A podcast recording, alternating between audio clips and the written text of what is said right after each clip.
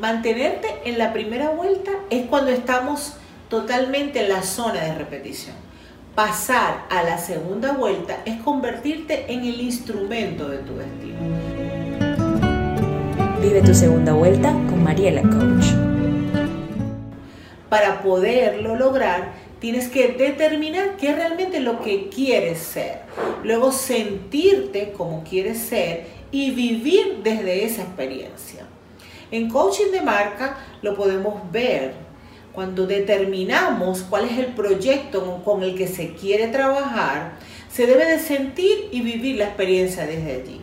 Convertirte en el hacedor de tu destino es llegar a tomar las decisiones certeras desde, esa, desde ese objetivo. Es claro que tienes que ser tú quien se convierta en el primer comprador de las acciones de tu proyecto. Mi nombre es Mariela Villalobos y estoy aquí para acompañarte a descubrir tus talentos.